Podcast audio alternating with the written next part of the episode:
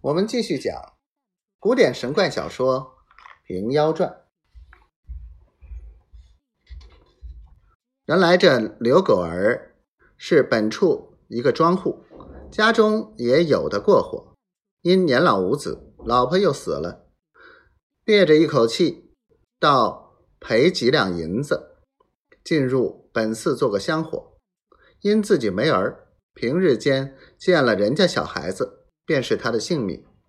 听得慈长老这话，一脚跑到菜园杨柳树下看时，果然好个清秀孩子，连忙抱在怀中，把布衫角兜着，刚转身到门口，只见慈长老也走将来了。慈长老见老道抱着孩子，心下倒也欢喜，对他道：“你抱进自己房里去。”我就来，老道忙忙的去了。慈长老夜转园门，取下这铜锁，带回屋中，便向床边衣架捡了一件旧布衫，一条破裙子，拿到老道卧房里来，把与他包裹孩子。老道道：“旧衣旧衫，倒也有几件在这里了，还存的几尺蓝布，恰好给他缝个衫儿穿着。”只是没讨乳食处，怕饿坏了。此长老道：“乳食哪里便当？早晚只泡些高汤喂他。若是他该做你儿子，自然有命活的；倘然没命，也没奈何。强如撇他在菜园，活活的饿死。举心动念，天地皆知。你老人家肯收养他时，也是一点阴德。”神明也必然护佑。